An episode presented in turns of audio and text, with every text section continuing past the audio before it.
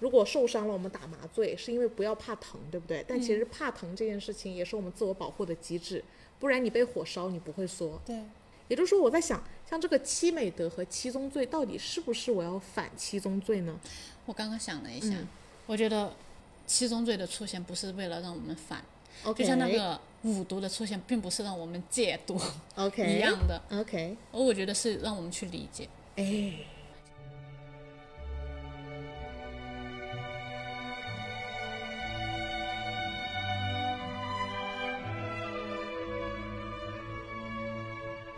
我们今天看了七宗罪，这部电影我们是跟着两位探长的这个视角，看到了几宗杀人案。就是这些死者呢，他们刚好都是犯有天主教义中所指的人性七宗罪里的教义的人，包括暴食啦、贪婪啦、懒惰啦、嫉妒啦、骄傲、淫欲，还有愤怒。嗯嗯，前面其实是五宗杀人案，嗯，然后到后面的时候，其实杀手是自己出来自首，嗯，殊不知这也是他七宗罪杀人案里的一环。对，嗯，好，那你们看完这部电影的感受是什么？浅聊一下。我之前我觉得是从小到大，或者是我最近遇到了很大的困惑，嗯然后我看到了这部电影，我觉得其实是刚好解决了我这些困惑的，让我知嗯道要怎么去生活了。我觉得这是一个对我帮助很大的电影。这么哇塞，对，但是你说从这部电影来讲的话，我觉得大卫芬奇他是一个很好的导演。根据他之前看的《纸牌屋》啊那些等等之类的，我觉得在我的想象当中，嗯嗯，电影的好的水平就对在那好的儿嗯水平就在那了。对，但是对于这个结尾，其实我是个人是不太喜欢的，哦，为什么嗯呢？因为我觉得对嫉妒的解释嗯过于牵强，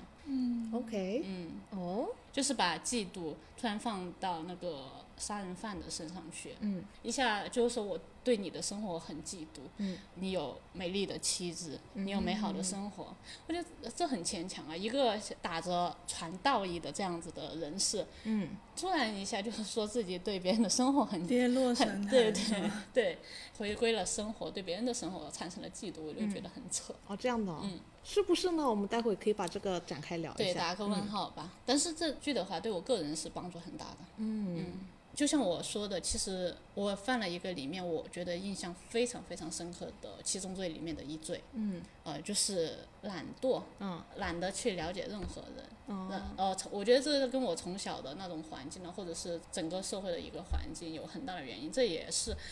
我想解释这部电影就是为什么会有这么冷漠的地方，这个社会为什么会有如此多冷漠的地方。嗯，然后我只不过说这个社会冷漠的地方的一个产物。当然，这个产物也是导致了我后面的选择，就是面对任何的选择，我不愿意去了解，不想去了解，慢慢的跟这个社会脱节的一个过程。但是我觉得这部电影给了我一个探长他的解决方法一样，我觉得靠他再近一点，他是这部电影给了我一个答案，就是让我想要去再靠近一点吧。我觉得，嗯，就对是就就是是那个探长的人物弧光也感染了你，对就是对从那对个 far away 到对对 be ，close， around，对，因为我们上一上一次讨论那个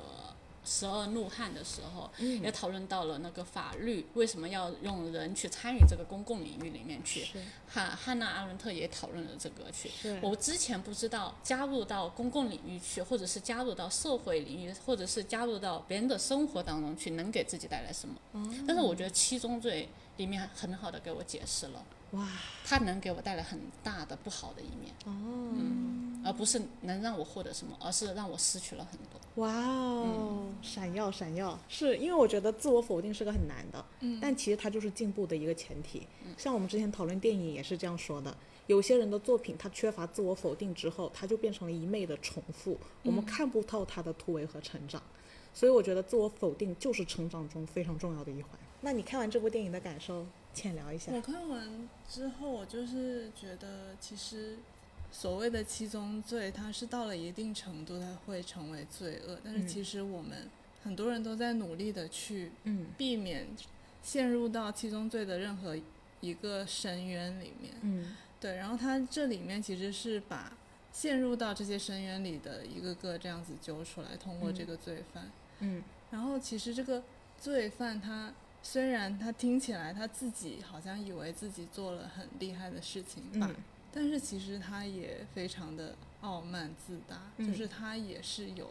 我觉得他不不只是嫉妒罪，就我我嗯对同意丽友说的，就是说他是嫉妒有很点强牵强，我也觉得有 OK，点牵强嗯，嗯，我觉得他挺傲慢的。 OK，对我们讲到这儿，有必要来复盘一下这片中提到的七宗罪，它没有按顺序杀，嗯，因为我们上一集在十二公民里面讨论到有一个排序，那个排序是对爱的背叛，但是是这个人反正杀人的顺序不是按那个爱的背叛的，嗯嗯比，他较可随能意，是随意，或者说他有自己的顺序，或者说他要找到对应的人也需要时间的安排，对，这点不确定他在时间上有没有那么追求，但反正第一个死的是暴食暴食，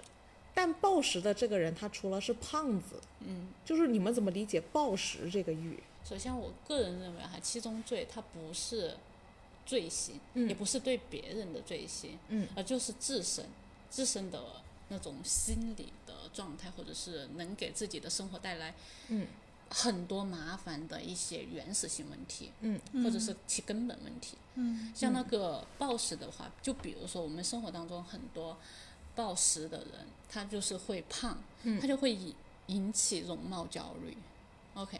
他会自身会引起容貌焦虑，嗯他自身也会很难去外面去沟通，因为他身体就是不身自材信嗯对就不自信，或者是就我们会也会嘲笑对，嗯这就会种。嘲笑，就会自卑，然后越来越与世界脱离。然后我觉得这个过程其实也与自己接收爱的能量脱离的一个过程。嗯，对是对自己的对罪，，我觉得七宗罪一直都是自身的解决自身根本问题、心理状态的一个原始罪证。对心理问题引起的。对，我觉得这个就有点迎合了 Leo 所说的心理的亚健康，嗯，就暴食和厌食，因为在那个对对那个七宗罪的排序里，嗯，啊，它是根据对爱的背叛嘛，所以我觉得对暴食的排序是有一点争议的。嗯，关键是我认为在这部电影里，以男主角这种七宗罪研究所的个性，嗯，我觉得他有对七宗罪排序自己版本的理解，对，然后他把暴食放在第一位。嗯，然后同时，我觉得暴食的这个人，他真正犯下的对社会的影响是最小的，对，他最多只是恶心别人的视觉，摧毁的是自己的身体。是的，对，所以我觉得在这部片的男主角里，把暴食第一个揭露，他是最轻微的，对，然后把男主角米尔斯作为暴怒放到了最最后，也不亲自动手。我觉得在他那儿的排序，怒是最大的，对社会公众危害是最大的。因为你看他讲妓女的时候，他说他的罪是在于传播疾病。我觉得他对其中罪是有自己的理解嗯的，他的理解就是对社会整体面积的大的危害，只他是肯并定不是那有么随机的。那因为他那个柜子，他一个一个是按顺序这样放的。哦，没错，他是有设计的，只不过那是他自己版本的理解。对，对，因为对对这个七宗罪的排序不好说，各有各的排序。是嗯，对应我我国的七情六欲和十八层地狱，你会发现我们对这个有很相似的认知，略不同。但有一个感觉是在我们看完《七情六欲》《十八层地狱》加《七宗罪》之后，我们的共通感受是，这些都是人性的构成的基底，对人人都有，对，而不是只是某人有某些。是的，他选择的每一个人其实都是七大罪都有的，他只是想做一个象征性的讯号，嗯，强化这个东西的象征意义，就像我们疯狂的二创对。一样，他是为了加剧他对这个版本的理解就的是他意思选传的递都。是极端的例子。是哎，的这个嗯暴食是不是因为跟以前那种吃不饱饭的年代有关呢？肯定有关，因为我觉得它对应了中国的十八层地狱中，不是也有那个呃刑罚是，如果你浪费食物，你就得对对下某对个地狱嘛。嗯，这里我大概的讲一讲十八层地狱吧，因为待会我们可能会反复 Q 到一些。很有意思的事情是，十八层地狱这个宏观说法我们说了很多年，对，但是我们具体其实对十八层地狱每一层是干啥的不不了解够了解。十八层地狱呢，其实是分以下十八层。第一层呢叫拔舌地狱，专门给在人世间挑拨离间、诽谤他人、油嘴滑舌、说谎骗人的这些人，会丢到拔舌地狱。那拔舌地狱的意思顾名思义，就是要拔掉你舌头的第一层地狱。嗯，第二层地狱呢是剪刀地狱，呃，剪刀地狱是指如果妇人的丈夫去世，她就守寡；如果你教唆她再婚或者为她牵线搭桥，你死后就会被打入剪刀地狱，剪断你的十根手指头。贞洁，贞洁，我觉得这一点 我呸，其实他教唆也挺轻的，但刑罚也蛮重的。所以痛我哎所以我觉得就是十八层地狱其实挺像就是我们之前的道德观的，对就是当然对啦道德观的背叛，而当不是然对对对爱的背叛。七宗罪和七七美德也跟人的道德观有关。嗯第三层地狱呢是铁树地狱，但凡在人世间，呃，离间骨肉、教唆父子、兄弟姐妹、夫妻不和之人，死后会进入铁树地狱，树上接利刃，然后你就会被挂在那个铁树地狱，铁树刺背。你会发现，我们这边的十八层地狱不是说你死后被判一个罪，你受完了就完事儿可以了，叠加，是可以一个一个来的。 轮流做，轮流做。你如果又撒谎又教唆又这又那，你就会持续的挨个儿轮。嗯，然后第四层地狱呢是孽境地狱，孽境地狱呢是如果你在阳世间犯了罪，但是却不吐真情，或者想瞒天过海，想逃避你的责任，他就会把你扔进这个孽境地狱照妖镜，把你生前的罪恶照出来，然后再发配到其他地狱。然后第五层地狱呢是蒸笼地狱，蒸笼地狱呢就是平常家长里短、以讹传讹、陷害、诽谤、辱骂。哎，我发现古代的这五这五层地狱到现在都跟说话有关，哦这都种会。家长里短不就是八卦吗？对呀、对呀、就是八卦，啊我们都探要测去第五层，对， 对，然后你就会被扔进这个蒸笼地狱，放蒸在干烤锅上蒸。对，第六层地狱呢是同住地狱，其实这个同住地狱就是刨落，就是刨落那个刑罚、嗯一模一样，把柱子烧得通红，把你摁在上面。那你如果在人世间有故意纵火或者毁灭罪证、报复、放火害命的人，就会被打入这个同住地狱，就是跑落。嗯第七层地狱呢是刀山地狱，如果你在人世间杀生，你只要杀生了，你就会嗯被放进这个刀山地狱。这里我们肯定首先不能把他这种判罪的逻辑当成真相，嗯，对对它对，只是佛教的一个概念。当然，七宗罪、七美德和这种十八层地狱都跟宗教有关。对对对嗯，那我觉就得所有人都得下十八层地狱，总总有一对，总你有绝一对层适是合你。对，好，然后第八层地狱呢是冰山地狱，凡是谋害亲夫、与人通奸、恶意堕胎的恶妻恶妇，就会被打入冰山地狱。太比多较人了恶。意堕胎。我只要堕胎，其实就是对，，啊，嗯，我呸！我觉得就是阻止孩子的出生，就是就是他的理解就是。古代的价值观肯定是要保小孩嗯为大，很重要。出生率、技术、医疗的问题本来就低，你还要对对堕对胎，那其实是非常吻合当时的社会形态的道德标准的。那再往下走呢，其实就是第九层地狱——油锅地狱，就是把你放进油锅炸。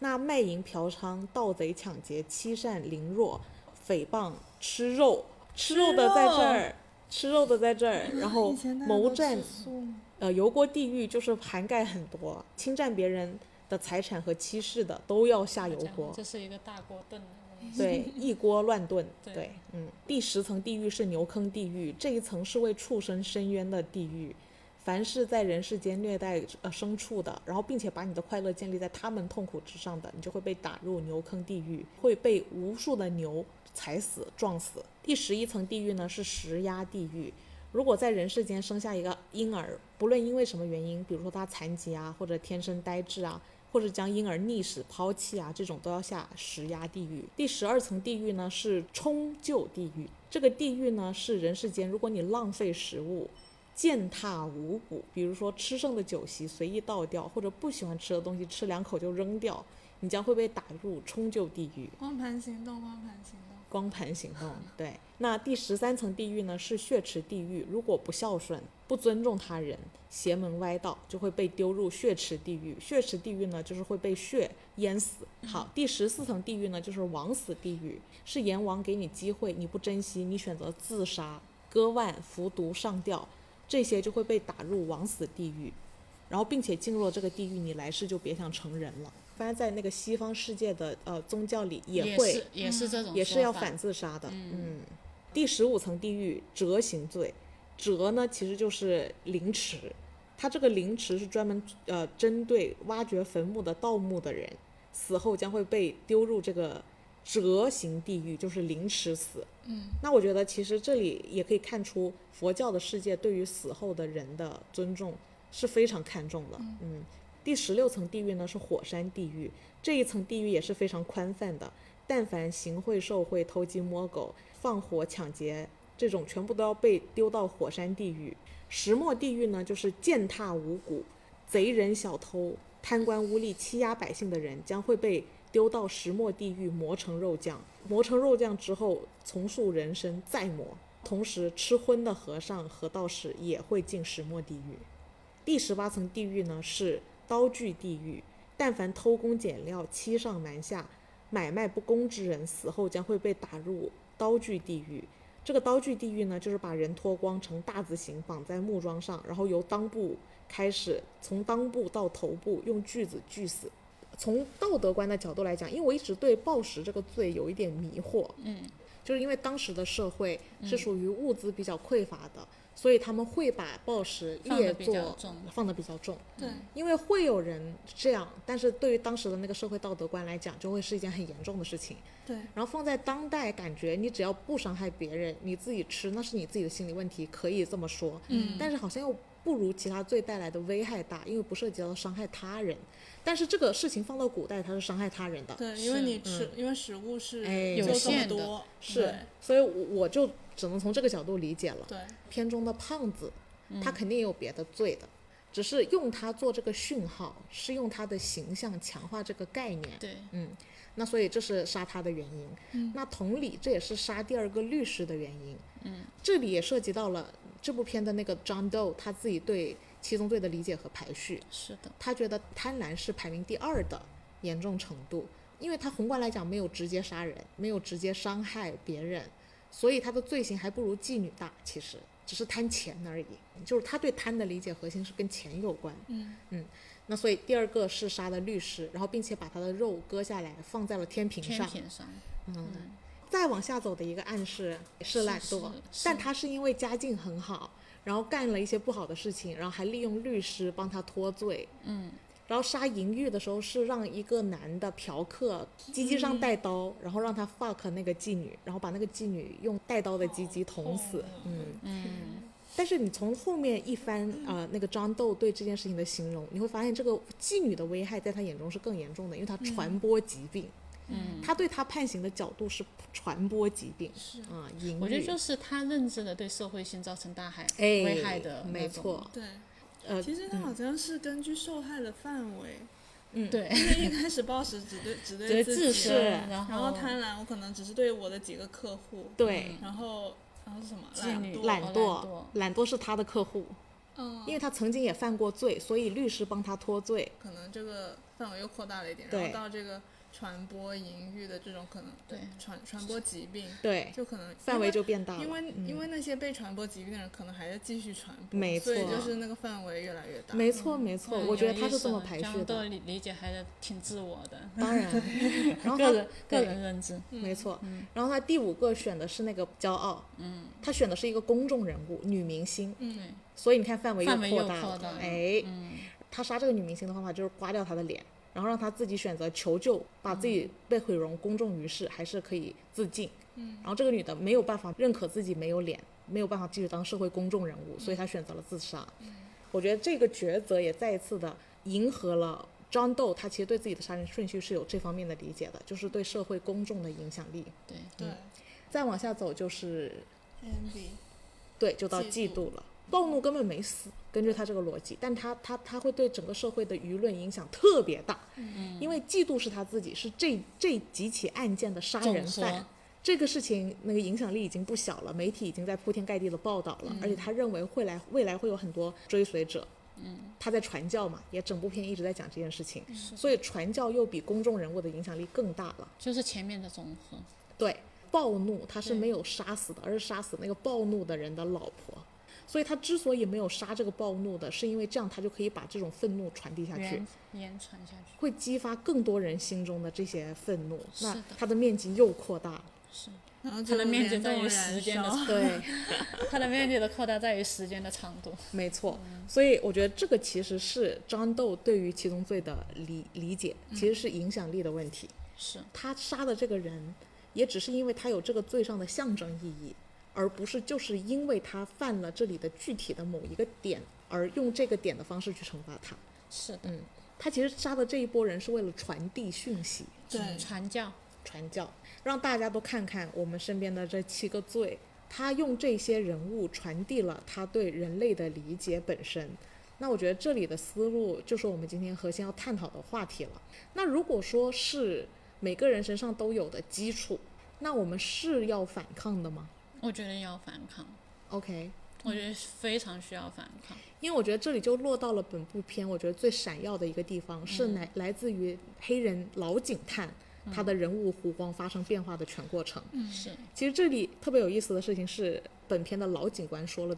一句话，这在个世界很美好，我们值得我们去奋斗。我只赞同后半句。对嗯那翻译一下就是这个这是个不美并不好的美世好界，但是我们要为此奋斗。对，嗯那他自己人物的弧光，我觉得是这部片最大的价值观取向，然后也非常吻合我的价值观，嗯，就是我们得认知这个世界的真相，但是我们不能选择逃避和远离它，嗯而是我们要面对它，参与其中公众事务，我们得投入自身，把它想办法变得更好。是这个男警官他其实一开始他的，我觉得他人物塑造是非常成功的，花在他身上的笔墨并不多，也没有很多解释，嗯，但是他他的变化是非常剧烈和精彩的。整个故事是开始于这个老警官说：“我还有七天就要退休了，你别对给我搞事儿，别给我接那些复杂的案子，我想躲得远远的，离这个我肮要脏的啊去世个界。”小山七村，天以后对就要归隐山林，对，我要远离这个肮脏的社会。男主角就是这个黑人，他本来是家里很整洁的，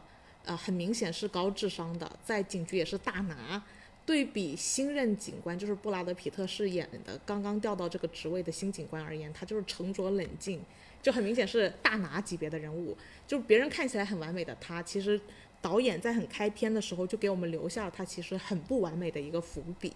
他平常是得听着那个节拍器入睡，那就再一次的展现出了他其实内心有一个秩序。他为什么要放节拍器？因为他放节拍器的同时的背景是嘈杂、充满着犯罪音效的城市背景的杂音、白噪音，所以他要听着那个节拍器入睡。这里吻合他想逃避这个世界，想躲开这个纷乱的世界的人物个性是一致的。是的，破案的过程中，尤其是在跟这个呃布拉德皮特这个新警官相处的过程中，他有一天晚上突然就在他第二天就要退休的前一天晚上，他把他的节拍器砸了，拿出自己的小刀开始小李飞刀，对，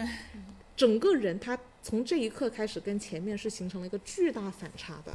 他的变化跟前面的对比，其实仅仅也是我本来要逃离这座城市，嗯，我现在就会在附近待着，嗯我守着，我觉得这两个警察都挺有意思的，挺有意思是的，对是的。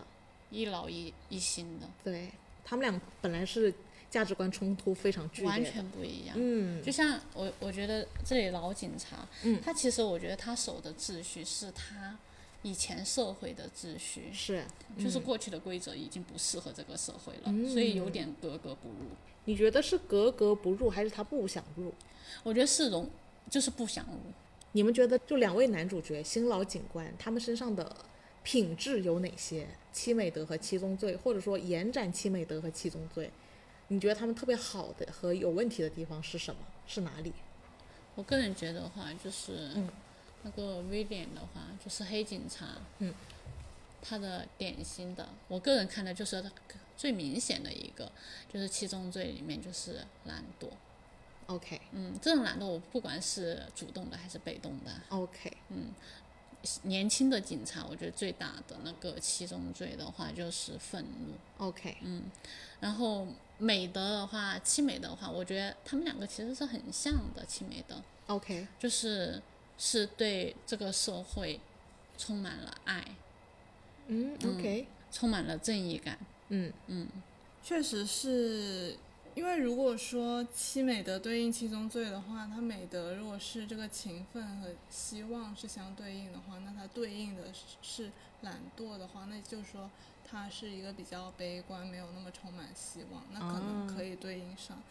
呃，OK，懒惰，但是又觉得可能有一点傲慢在里面，哎，对对不对因为就会觉得说。你们这些人都这么恶，我就躲到一边去算了，我跟你们不一样，有一是点这种感觉。是，对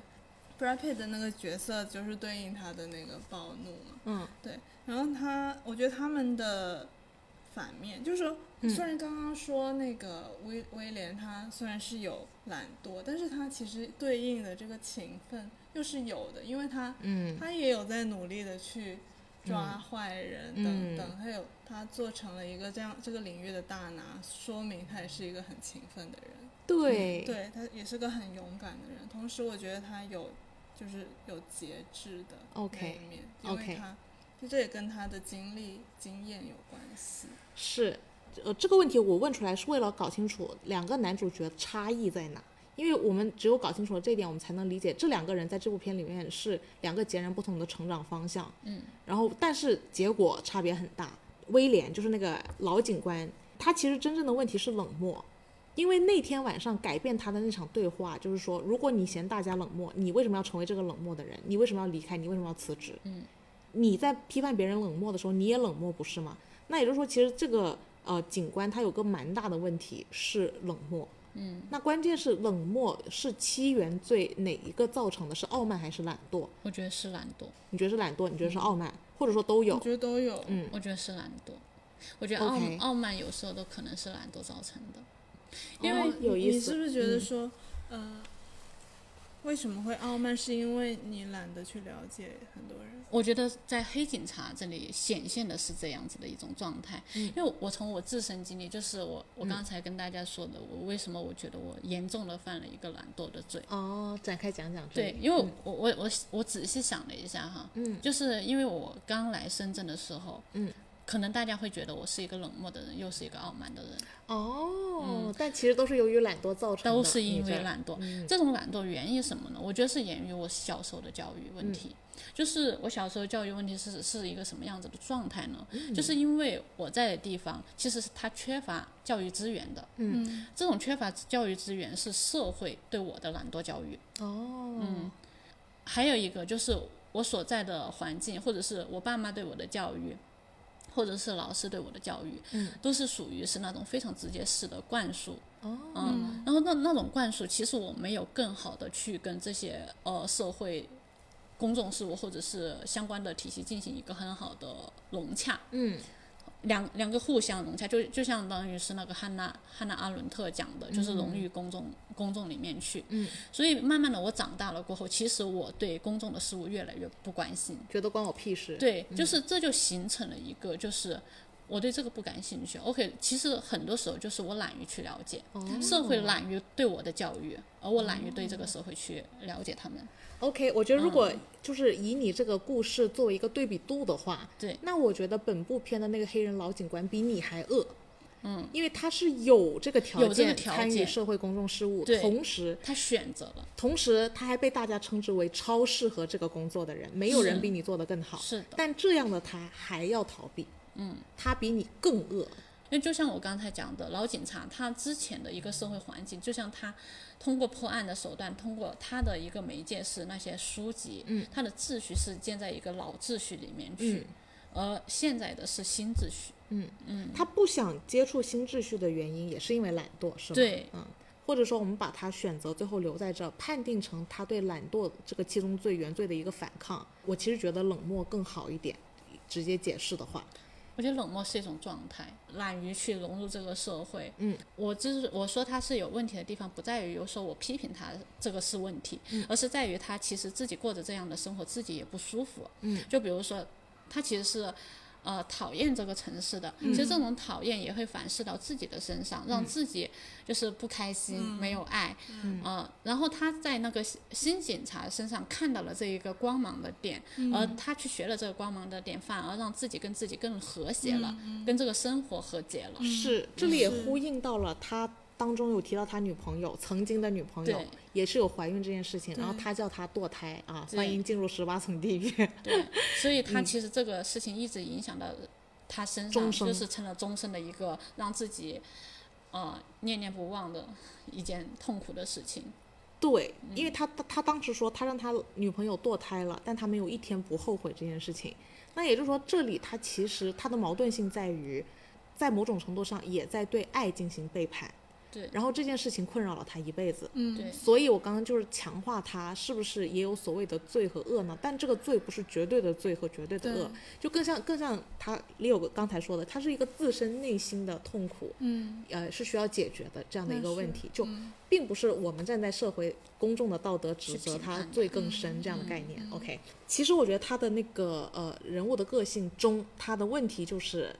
他没有爱，非常孤独，非常寂寞。是的，他可能造成这一切的原罪，可能叫懒惰，也可能是傲慢，它很像两者的结合。对，但反正结合出来的那个东西，就有点近似于冷漠。嗯，我逃避这这一切，我过好我自己个人的小生活。嗯，如果要加加一个第八宗罪的话，可嗯以加冷漠了。就这个也是我刚才提出来的问题，就是嗯七宗罪囊不囊括，就就准不准确对，它的囊括，还是说我们只是那个，还是说冷我在想有没有时候，有时候冷漠会不会是非常城市化之后的事情？我觉就得是当时没有这个，对，或者说他冷当时冷漠影响不那么大，或者说当时的人因为信息量小，每天处理的事情不够庞杂，信息量不够大，所以什么屁点儿事儿都很八卦，所以反而没有冷漠的困扰。但是我们这个年代可能很受冷漠的困扰，因为信息量太大。我觉得冷嗯漠不是原罪，我觉得冷漠是是啊结果嘛。是懒惰和傲慢慢的导结致果。哎，这个我觉得也是挺有意思的，这样我们就可以反向验证七宗罪是不是就是真正的原罪。但我觉得至少暴食不是的，因为暴食也可以是别的东西导致的。我不太确定，我我也要是不对太这确个打定个问号。要打个问嗯号，因为它有可能是贪婪导致的。Sorry，它有可能是贪，有有点像贪呢、听起来。对， Anyway，老警官身上也有特别高光的地方，嗯，就是他非常严谨，对，他非常聪明，克制，也有，我觉得他观察很细致，嗯他很懂换位思考，对，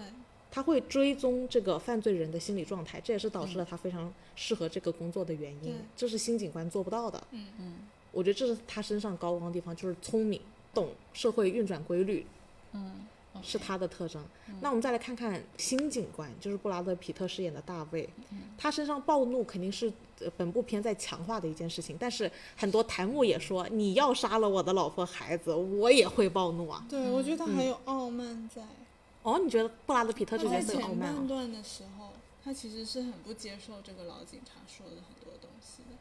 我觉得他是被戳中了痛脚，感觉不被尊重，暴躁、烦躁、焦躁哦我，觉得那就也是暴那也说的暴怒，还是暴怒是吗？那暴怒可能真的是原罪吧。嗯因为因为我浮我躁觉呢？得浮躁。我觉得暴怒是新时代的一种词汇。 OK，就是因为这个社会，比如说从以前的纸媒变成嗯了，后来变成了媒体，然后新闻报道，嗯然后报道的内容其实越来越浮躁了，导致这个社会越来越愤怒了。 OK，在这样一个社会环境下长大的人，这样一个新警察，他嗯其实带着这个社会底色在这里的，是所以他的底色其实底色本身就是这个社会的暴怒，浮躁是吗？对，就是很浮躁，就浮是躁等于暴怒，或者觉说得是暴怒引发的。对我觉得就就比如说他呃新警察他看信息、他。他不想看书，因为看不进去。嗯，那个老警察给他列了一些书，他他翻两眼，啪丢到后面去对了，就看不进去。他只看那些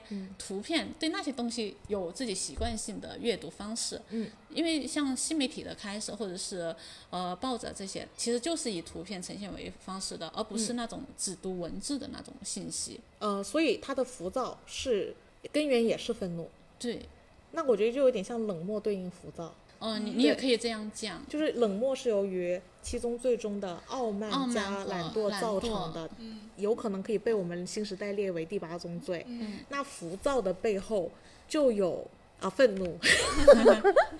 我觉得可能也有嫉妒，就是心理不平衡。因为我觉得他一开始他的那个情绪是来源于老警官不尊重他，觉嗯得他什么事情都不会，嗯，然后导致自己心里给人感觉像被歧视了，所以他一直在说：“你看我以前干过那么多事情，对你就应该知道我是一个你就可以 handle 这就一切可的以应嗯该尊重我。对，不要把我当做像孩子一样的这样的态度，这是你刚刚说傲慢的疑点嘛？对，对，所以我觉得他可能，因为我觉得傲慢跟谦逊是，就是你觉得他不谦逊，嗯，对啊，有一点对，也有一点，但是我觉得他不被尊重是和就是不被尊重和有一点点自以为是，嗯，因为他到后来因为他他确实自己胜任不了这个工作。他自己还是对自己很有但是信心的。是我觉得像那个新警察，他生活的这个社会环境营造的一个暴怒和嗯急躁的社会环境，我觉得其实也是其原始罪，就是其中罪造成的。嗯你说没有懒惰吗？其实就是比如说是因为媒体懒惰于报道真相，哦，或者是社会很多懒懒惰于去追求真相，对而造成了一个这样子的暴动的一个社会。就比如说我们现在新媒体，它其实就是为了更好的、更快的去了解你，或者嗯是给你让你消费啊等等之类的，而懒惰于去去做一些更好的社会秩序。那你觉得无知也是一种罪吗？无知，我觉得无知它是傲慢，无知是傲慢呐、嗯，哦，因为我觉得无知，无知就是它是傲慢的一种结果。 OK，就是傲慢的人他，他很难去吸收别人的东西，哎，到底是无知导因致 傲为慢。对不对到底是对哪个嗯呢？是不是？因为刚才根据 Leo 自己对自己的描述，他是由于无知造成的傲慢和形成的冷漠，嗯，但他认为真相是懒惰，但其实我觉得在懒惰的背后是来源于无知才懒惰。那难道无知不是更原罪吗？听起来、哦，有那么一点点，道理啊嗯是是这道样理我也哈觉得好像是因为无知你才会更傲慢，因为你觉得你觉得我已经知道了特别多的东西，嗯但哦其实你一无所知。但是我、哦但我在想一个问题：无知是心理问题吗？还是社会性问题？哦，这个也很有角度。但难道贪婪不也是社会性的问题吗？当然，我觉得是比较倾向于就是心个理人吗问题，对，嗯，但如果没有钱的比较，没有人地位的比较，嗯，我会贪婪吗？贪婪。因为贪婪很针对钱嘛，钱是一个社会产物嘛。我觉得贪婪就是贪欲啊，不一定就是如果钱，跟嫉妒又有关系。对，可能这这几个就是串串串的，就是对对对，我我只是觉得我们可以捋 一捋，串串嗯烧。因为它肯定是一个时代的产物，它肯定跟当时社会是有关的。就像十八宗罪啊，不是嗯十八地狱，放在我们当今社会根本不适用了，因为我们的社会道德整个社会框架也迭代了。对，那我觉得其实七宗罪，它虽然因为不停的二创，就是有人类个性性格的总结基底，然后并且这么多年来反复验证，嗯，我觉得它有它的价值，但它肯定就不是。它肯定没有办法完全说涵盖和解决一切问题，它不至于到真理，所以我觉得这是我们可以探究的地方。就比方说，呃，我们刚其实里有提傲慢和无知，是因为很多傲慢的人都无知，那也就是说这个原罪也不够纯粹， 不够圆，不像三原色那么圆。 我只我只是觉得有点有点意思。饰演的这个新警官大卫，他身上是有这个特征的，嗯，就是因为年轻没有经验，所以多少显露出了无知和不谦逊，对，然后和不被人尊重的时候，就是有点暴 怒，有点暴怒，嗯，很浮躁，就这一切导致了他很浮躁的样子。对，嗯，我觉得是导致这个社会很浮躁。哎，他这两个人物绝对是影射社会的大面积的两个新问题。我觉得如果说整个社会最大面积的共通点就是冷漠和浮冷漠躁，和愤怒，冷漠和浮躁。愤怒吧，我觉得。呃，因为我觉得愤怒它是有前提的，因为我主要是要避开台幕上的人觉得说你要把我老婆和孩子杀了，我也会愤怒，就把一个常态化的罪变成了一种刺激下才会诞生的罪。但我觉得它其实是一个常态化的现象。对啊，我觉得是常常规化现象，就像你你们之前聊燃烧一样，嗯，就是这个社会其实是很愤怒的。对对对，嗯，是的，OK。但你看这个布拉德皮特身上特别闪光的地方在哪呢？我觉得他超有爱，对很热心。嗯哦，我觉得两个人都有爱，但是有爱的方式不一样。 OK，、这是我想对比的地方，因为这是他们俩的异其同实。是很有，其实那个老警官也很有爱。你看嗯他对布拉德皮特他老婆，当他当他向他寻求帮助的时候，他很礼是貌，嗯很很有耐心，然后也很真诚的去给他提出也能共他的情。意见。嗯啊对对对对，而且片头其实有有他们发生案件的时候，是他问有没有小孩小目孩击。对对，我觉嗯得两个人的爱，一个来自于经验上的爱， OK，就是那种，就比如说我对你的爱，就比如说在这件犯案事件当中，其实最受创的可能是孩子，他有这样子的经验，他有这样子的，就是思维，或者是他的文化，嗯，让他能够想到这些东西。嗯 OK，但是我觉得像新警察，他的爱，我觉得就是那种心理上的爱， OK，就是有点像是。呃，大热爱爱对，有点像是大爱、热爱，就比如说对他妻子的爱，有点荷尔蒙上的那种，对这个世界充满了热爱的那哦热一种，腔热血。对对对，那种爱，然后老老警官是对社会的观察的维度对对嗯更宽广。就是他的文化程度和认知程度上的爱，嗯我觉得一个是刚刚说的这个爱嘛，就是嗯对整个社会，对就是这种大爱。嗯然后一个是他很勇敢啊，我觉得他嗯很勇敢。，对嗯，他他跟老警官直接对比的话，我觉得老警官是消极的，而、呃新警察是非常积像极嗯打的。了鸡血一样，天对天热情的样哎，子。没错，因为这个矛盾一开始就拉出来了。布拉德皮特没有办法理解老警官的问题，老警官的问题是你为什么要费尽心思到纽约这破地方来当警官？呃，那个年轻警官不能理解他对话的原因在于，这就是我要做和应该做的事情，这有什么好有疑问的？对，这里其实最直接把他们俩的冲突拉出来，嗯，就是男警官，两个男警官，老警官他是因为看到了世界的种种，他消极应对，消极对待，而那个年轻的新警官他是积极应对的，嗯对一腔热血的，是，充嗯满希望。这不正是就是那个呃老警察能够在新就是新警察上身上吸取的能量没点的错一个了吗？所以他们俩在整部片完成的湖光是也是对打的对，绝配。绝配，他对打。男警呃老警官很明显，因为新警官把自己的消极转换成了最后的积极，就是我决定 be around，、对，我就在这附近，我不走远了。这次我再也不要逃避到一个，对，这是他吸收到的那个。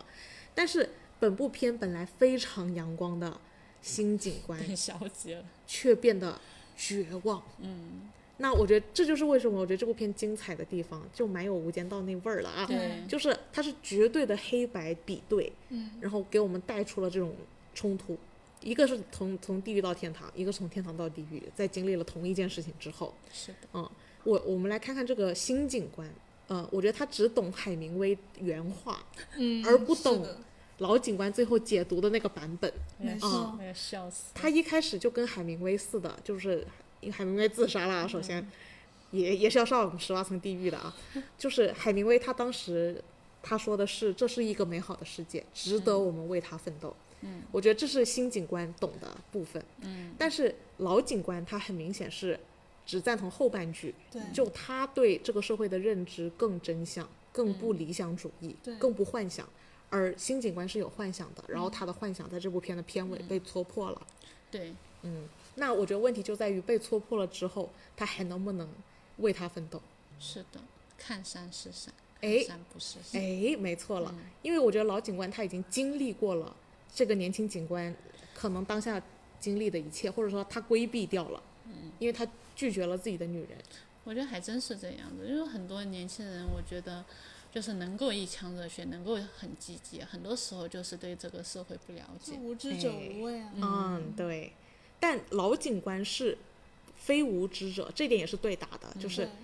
新警官的无有多无知，老警官就有多有认知，对，嗯，然后那种消极感，是这么来的。对我觉得他就是曾经看山是山，看水是水，这是新警官。对，然后然后老警官进入到了看山不是山，看山不是水，看山还是山，但是他最后又到了看山还是山，看水还是水。嗯对那所以我觉得整个湖光最漂亮的还是这两个主角，嗯调嗯换，对，他是一步一步嘛，因为。布拉德皮特在这部片受到的冲击，就是他发现是看山不是山，对，我为大家拼那么拼命，结果我失去了自己最重要的东西，会给我一辈子留下无尽的痛苦。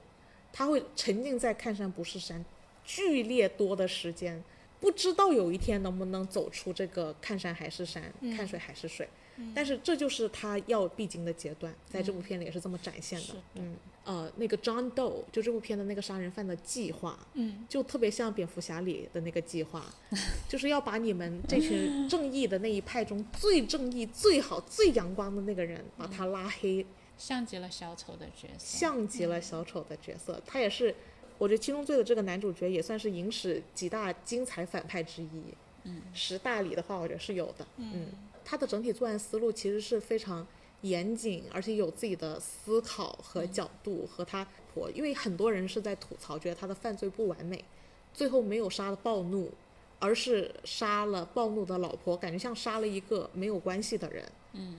但如果他的目标是为了传教，是为了让这个概概念传得很强烈的话，那我觉得他其实是实现了的。对，嗯就是杀不杀巴温的不重要，其实对，因为要让这个暴怒持续就是燃烧嘛，对不对？我们就联动了，对才是他真正的目的，让大家愤怒起来。其实，在小丑电影版不也是这样吗？最后就变宗教了，小丑教是，大家都愤怒起来，开始游街，对不对？他，我觉得其实就是很微妙的，是串在一起的，对，因为他把那个人拉到了暴怒，但是却又导致了老警官的崛起，嗯，那我觉得这一这里就再一次的有点像小丑那个概念了，就但凡有恶，你才能强化善，是的，对，因为你强化了恶，你反倒也强化了善，又不想为这个杀人犯做道德解释，因为无形中他好像做的很对，因为他就是搞出了这些事情，搞出了巨大的恶，反而逼出了一个人的善。值得吗？不是，其实我觉得杀人犯并不是只逼出了一个人的善，其实我觉得他在传达善。你说杀人犯在传达善是吗？对，嗯如果是按照他是在传教的思想的话，嗯他是在评判社会的这七大原罪的，在嗯评判社会的冷漠跟暴怒。对，传教的思想就是把这些罪证，这个社会的罪证明明白白的展现出来，告诉你人就是不应该怎么怎么怎么样，而我们这个社会是怎么怎么样的，嗯我们应该怎么怎么去做，嗯，对吧？嗯这是传教的意义啊。对啊，所以我觉得，我倒不觉得这个是，如果说从犯罪的这条思路去说的话，你可以说是，呃，这个杀人犯他是犯罪的，嗯他是有罪在身的。但是从传教的意义上来讲，我觉得这就是一个传教的正常过 程。嗯嗯，是的，只是他用的方法比较剧烈。剧烈极端剧烈才能传传达的比对较广嘛你，看他的矛盾性就在这儿，嗯，他他其实是真的在传教，是的而且还是在弘扬善，甚是至是就是七美德，他在弘扬七美德，其实他在但自我是批他判，在杀人的时候，他不也在弘扬？所以他也是有罪的，我觉得他是在审判嗯恶他在嗯嗯不是，但他也他自己也是恶，他也承对认，他也审判了自己，就前后还挺闭环的，但是他的恶为什么是妒忌呢？就除了他说对男、就是男主妒忌以外，嗯对，这也是他我不其理解他的地恶方。是，他其他的恶不是在妒忌，我觉得就是他，他杀人，我觉得他最大的恶应该是傲慢，傲慢，对啊，他很傲慢，嗯他觉得他上帝是天选可以之子审判这件事情的对人，，把自己当成了大、对大审判官。对，如果傲慢的人应该会更冷漠，但他却很 care 所有事情。你要这样硬掰吗？我觉得不是硬掰啊，他事实上是很在意，他很详细的去调查了他感兴趣的很多事情，嗯，然后并且他确实是为他们的生活一直在拍照，比如说对他他就有点媒体这个方向嘛，就是他向往别人身上的故事，然后并且很喜欢把别人的故事整理成很复杂的作品，这是他一直在做的事情嘛，他对自己嫉妒的理解，你们对嫉妒是怎么理解的呢？那你这样讲的话，最后一个季度其实是美德，啊就是美好。这就是是他是冷漠的反义词，对，就 是冷，哦就是因为他前面就是他之所以审判这些罪证，嗯是因为他在审判这个社会是冷漠的，嗯是那个呃暴怒的，嗯然后他在那个新警察和他妻子身上是看到了美好的东西的，嗯，就比如说比如说爱呀、这些品质，嗯，对吧？然后他觉得他能够向往这些品质，而把这些把这些品质放到了。就是是、是令自己向往的一个点，而自己在这个过程当中犯了那个嫉妒的罪的话，那我觉得他最后这个嫉妒的罪其实是有点美好的，嫉妒就是向往美好啊。对，但是向往别人的美好，自己却无法创造这个美好，他会引来很大的恶，这就是嫉妒啊！嗯，这不就是男主那个张豆吗对，哦，那你这样理解我，我完全可以理解这个嫉妒了。 ？OK，这个嫉妒的点就是，我之前嫉妒，我就就就把他的嫉妒单纯的理解成就是他对他们呃，他能够有一个好的妻子啊，有一个好的家庭这样子的嫉妒。哦 OK 然后他这个嫉妒其实是冷漠背后的这个社会性美好的一种向往，嗯，而没有自己没不能够创造这样子的一个世界。当然呢，嗯，因为你看，在他们爆破他房子的时候，我们只看到了五个箱子是设计的好好的，你你也可以说是为电影留悬念，但是我觉得它本来最后那两个是空的，但实际上布拉德皮特也在那个房间里对的照片，对，在他那个七宗罪博物馆里，也就是说他当时已经选定他为他的观察对象，嗯，和他的暴怒对象。我觉得刚好哎嫉，妒的难道不是布拉德皮特的那个单纯和热爱吗？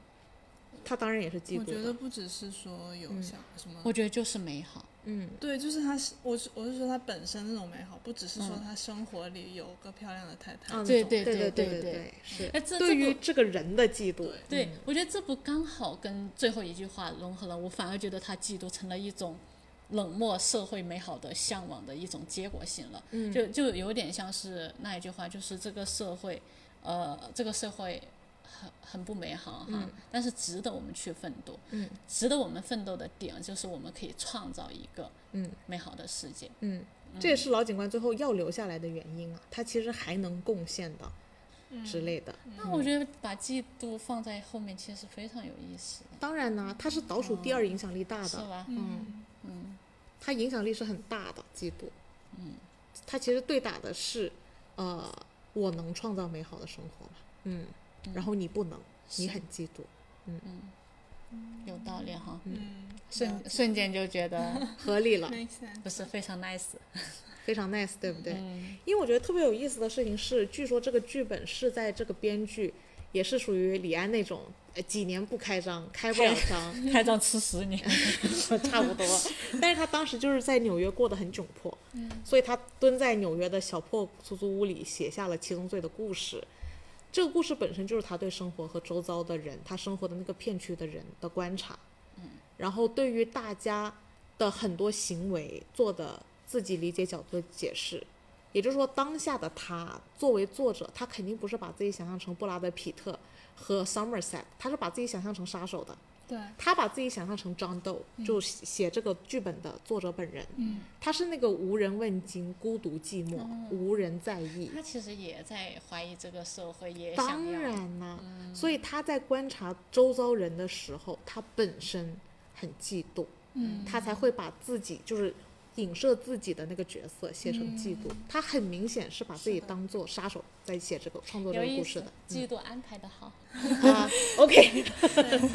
因为他所以他叫 John Doe，就是他他觉得他是 nobody，他被当遗时是被遗 nobody 嗯弃的人，对，嗯然后直到遇到了那个大卫芬奇嘛，两个一拍即合，搞出了这个剧本，然后两个人都火了。嗯，nice，好，那好在就是写这个小说的人，他最后自己创造了美好的生活，是的，解决了自己的嫉妒，对，在社会的一定的机制敲机缘巧合的推动下，嗯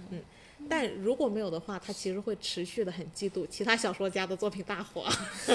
然后所以哦自己其没实办就法是开有工。很多这样的人，当然呢，对，也就是说，其实再一次的嫉妒的面积是很大的，而且，呃对我觉得是很容易产生嫉妒的。是啊，当然嫉妒比淫欲、暴食、傲慢可能更容易产生一些。嗯，愤怒我觉得是最最最容易产生的啊。诶，所以这所以里，他就是这个排序嘛，哎，所以就是这个排序。对嗯对，因为我们一开始觉得它是乱序的，我觉得渐渐讨论着，发现它其实。有各种角度的排序是嗯带着它的理解的，是包括影响力的范围和容易产生的程度。嗯，总结人类的所有欲望和贪念，还有那个五毒。五毒呢，就是贪嗔痴慢疑。贪呢就是贪婪嘛，嗔呢其实就是愤怒，痴很有意思，是愚昧，就是我们刚刚说的无知。嗯无知对，呃，慢呢是指傲慢，疑呢是指怀疑、质疑、多疑，多疑。嗯，那那我觉得他有无知很好哎，这点我觉我我觉得是七宗罪的漏洞， 或者说你说他不是原罪，但我他觉得我觉得他很很有资格成为原罪哎，嗯就是吃这件事情，是，他其实很有资格成为原罪。如果要真的补一大罪的但他话，可能是更后天，他跟后天，我不觉得他需要，放到原罪里面去，为什么呢？因为我觉得原罪其实就是心理，而无知是后天教育，对，就是原 OK 嗯罪是你社会性问问题题，就社会性问题。那我觉得无形中浮躁我觉和得冷先漠也天是。的问题，就是因为你无不无知是看你的后期的教育对程对度嘛，就是对社会，我们身处的社会性问题。那其实冷漠不放在七宗罪里也合理啊，因为跟社会有关，没有社会没有冷漠可言。本来就是，等于说冷漠它不是那么有共性的吗？因对为冷漠是社会现象。就不是原罪嘛。对，反正佛家的贪嗔痴，理痴是无知，但是七宗罪里面是没有无知的，因为他他如果要对答五毒，贪的话你得戒，我当是当然了，我戒了以后就不贪了嘛，这不是很废话吗？不是，我觉得这是很懒的解决方法，很哦怎么扯的说解决方法。就比如说你贪一个东西，嗯，你去解决方法你不 贪，你对啊是就你是压抑你那种天性，你嘛，压抑天性，嗯，而不是去解决它根根本逻辑的问题。那七宗罪和七美德不也是对打吗？但是它凄美的，它并不是说去它不是解决戒方案戒毒，哦它不是解决方案的，这是解决方案。。嗯对如果你说解决方案的话，就像就像呃，嗯你偷了东西，然后跟然后跟你说，你有你就别偷了，就是你只对是啊说你你别偷了，偷但是别偷能解决问题吗就是很表？就面的是对感，觉就比如说像 OK 像我们之前的那 个呃神神话故事，对我们现在造成了很多的影响。嗯我给你解决方法就是把神话故事全部一刀砍掉，哦你这叫解决方法吗？这叫什么？这叫蠢，这叫痴。这叫吃。我们学会了一个高级说蠢的无知的方法， 你很吃， 你很痴哦，白痴就是这么来的白痴不。白痴，原来如此，啊突然 白感痴觉是理无解知了。的一 种。我之前太受痴汉这个概念影响了，我以为痴是指 色欲，sorry。痴情，对，anyway，其实我觉得这里很有意思的一个概念就是说，我们要反七宗罪嘛。要反因为这件事情，我想起了另外一部电影，就是我也很喜欢的《分歧者》。分歧者，嗯里面就是把人分成，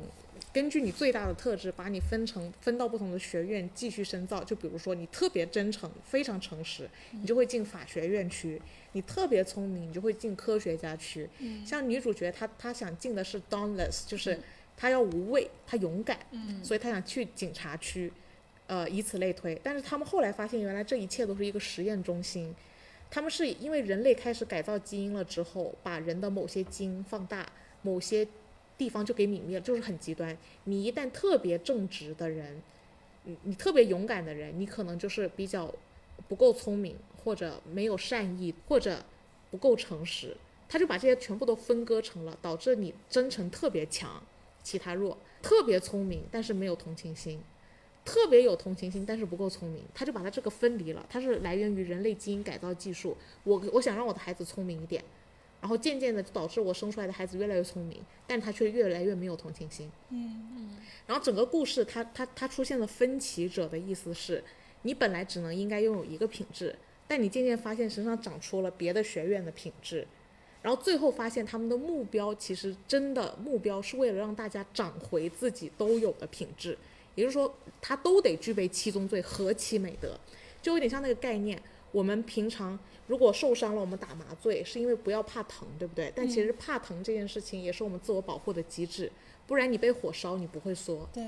也就是说，我在想，像这个七美德和七宗罪，到底是不是我要反七宗罪呢？我刚刚想了一下嗯，我觉得七宗罪的出现不是为了让我们反， OK，就像那个五毒的出现，并不是让我们戒毒 OK 一样的。 OK，而我觉得是让我们去理解哎，七宗罪。其实很多时候，我们出现一个罪证的时候，其实让我们痛苦的是自己。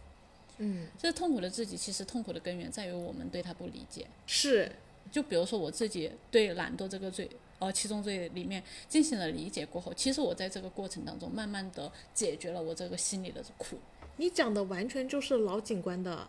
人物弧光啊，对呀、他一直伴随着七宗罪，嗯，他平常也自己指着其他人的七宗罪，对但他却没有对自己在七宗罪里有认知。对，当我们反抗的时候，其实我特别，就是我现在特别不喜欢这种说法，嗯，就是我觉得反抗很多时候是为了，呃，就是社会为了方便管理，所谓的我们要出现一个理智的社会，或者嗯是有效率的社会，或者是什么样的社会哈，嗯，而忽略了人性的成长，而忽略了个人的成长，嗯，但是我觉得社会这个话题应该是。最大的一个成功点是在于个人的成长，不在于社哦会的效率性问题。嗯对，因为这是我们上一期也讨论的问题。如果为了效率，那就可以牺牲人性了。其实效率会更高，没有人性的阻挡。对，但我们不是为了效率的社会的效率，我们发现是个度的问题。因为你某一方面的度特别强的时候，你就会造成对公众大面积的影响。嗯、偶尔想多吃一口的这种小贪，不会对社会造成什么影响。但是你要来个大贪，呃，大的腐败，你会，你其实是建立在践踏了很多人的生计的基础上，把资金转移到了自己的手里，这就是大贪嘛。那你会对很多人造成伤害。那这个时候，作为一个度的角度来讲，我就得控。嗯，也就是说，我们的所谓反七宗罪和七美德也反人性，嗯，也不是大面积的否定，对，是一个对度的把控。然后这个度的把控很明显，就像法律一样，它是随着社会的动态变化而变化的。对，要进行控制。没错，因为比方说我们刚刚在在看十八层地狱的时候，我们会觉得很离谱，那是因为我们从现在社会的社会角度、社会道德观的发展，发展到了今天，我们看当时的社会道德很离谱。嗯是的，所以我就发现，原来其实七宗罪就像自我保护机制一样，它是都得有，或者说本来不管你承认与否，你都有，或者说你越不承认，你越不能搞七，越不能对七宗罪本身进行理解。这不就是犯了傲慢与无知吗？哎，对，所以你就会发现它就是一个这样的过程，它不是为了责难，它嗯是为了让你理解。我觉得这点也是我想要就是导向的高光时刻，就近段时间的东西好像都串起来了，都串起来了。啊然后给了一个解决方法。解决方法是，我觉得理就是解理解，哎，就对是了，参与进去，就是嗯对正视，了，对了。靠近一点，不要远离三尺。对对对，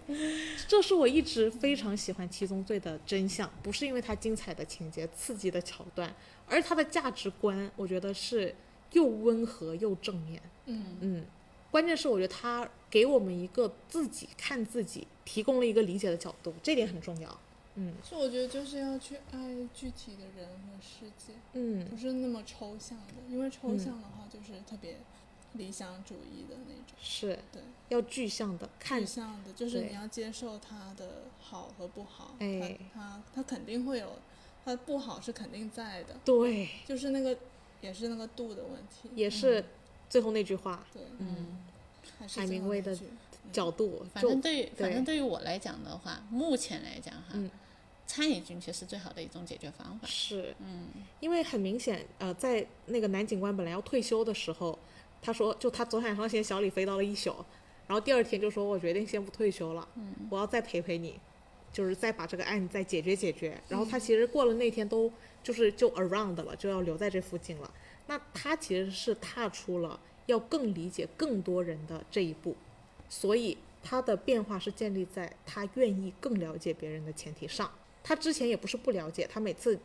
接手到一个案件的时候，他会开始了解，但是其余的时候他是关闭的那个按钮。但这一次，在这个事件和新警官的激活下，他把这个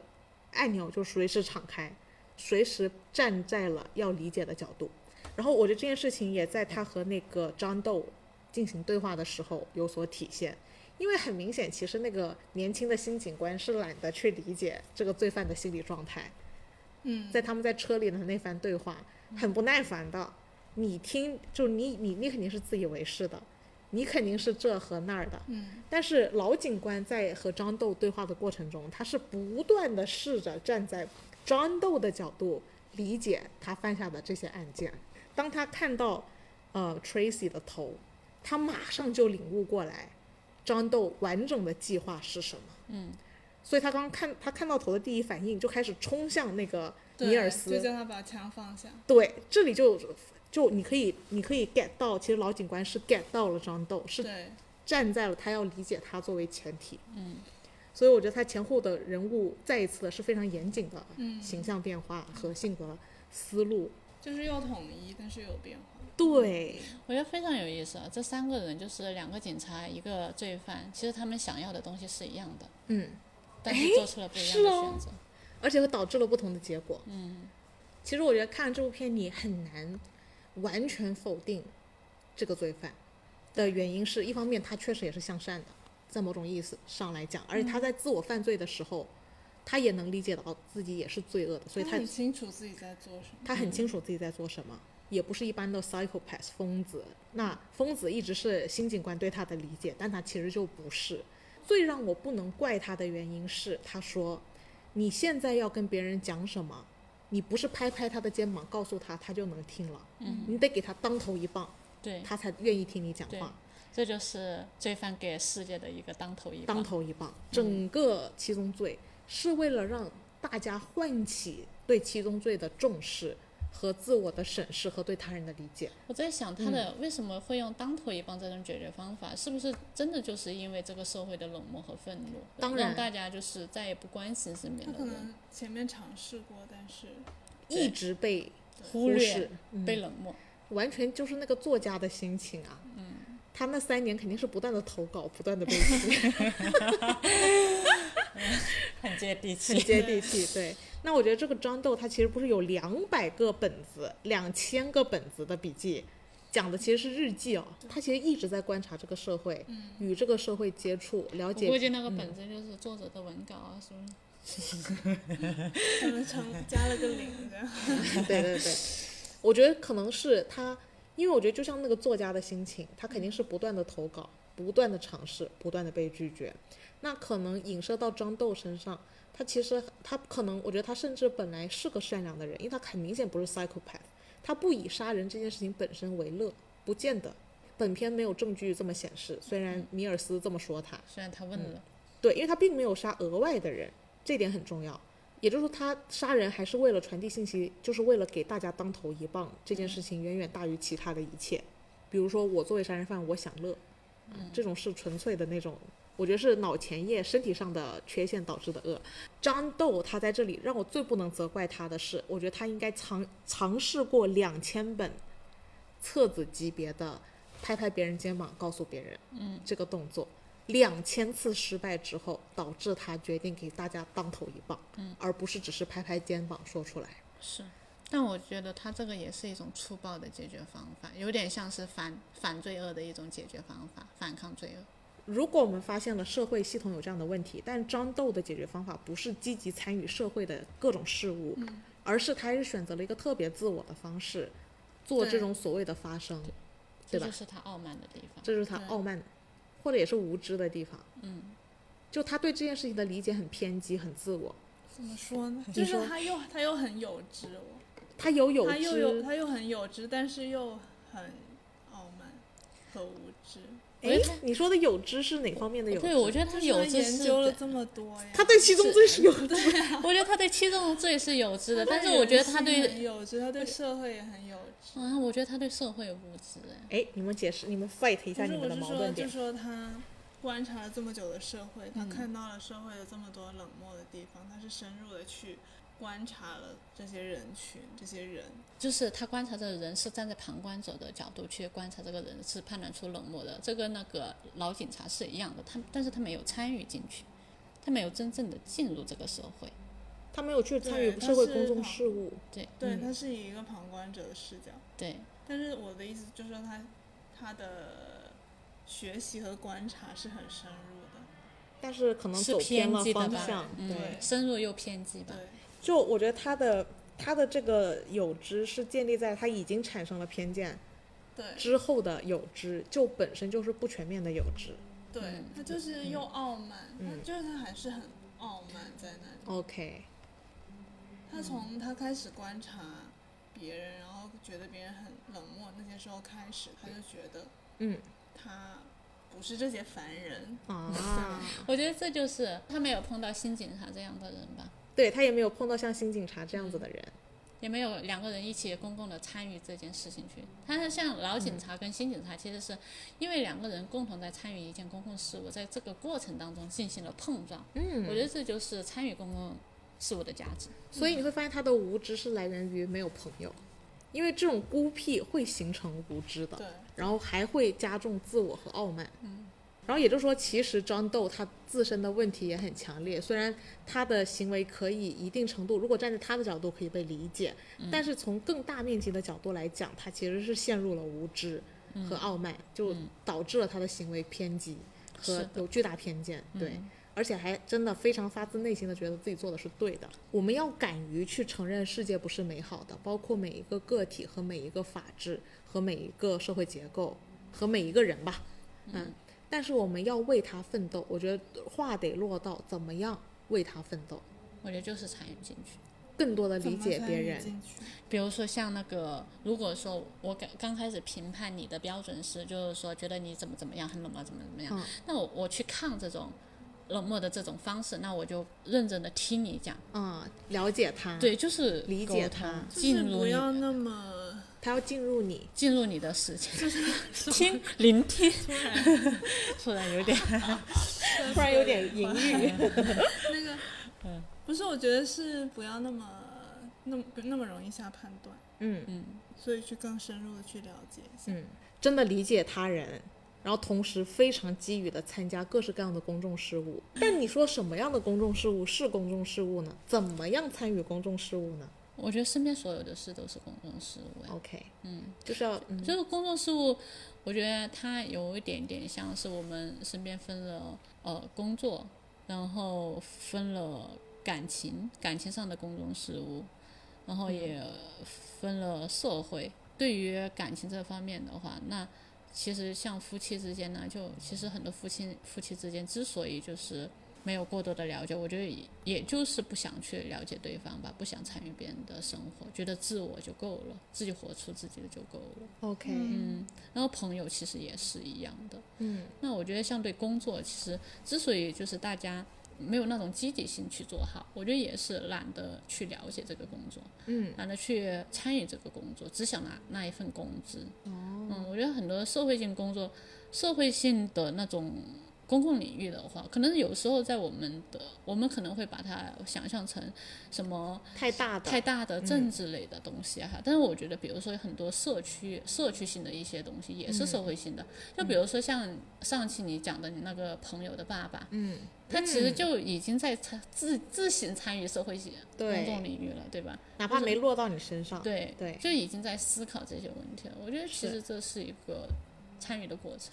是，嗯，我觉得呃所谓的公众事务，它可大可小，对，它可以小到你跟你妈吃个饭，就是身边的所有的事，所有的事情，就是嗯不要封闭自己了，是的，在自己的就世界是里参与进是去，靠近一点。是的，嗯嗯，OK，那好，那这就是我们今天的内容了，我们下一步看啥？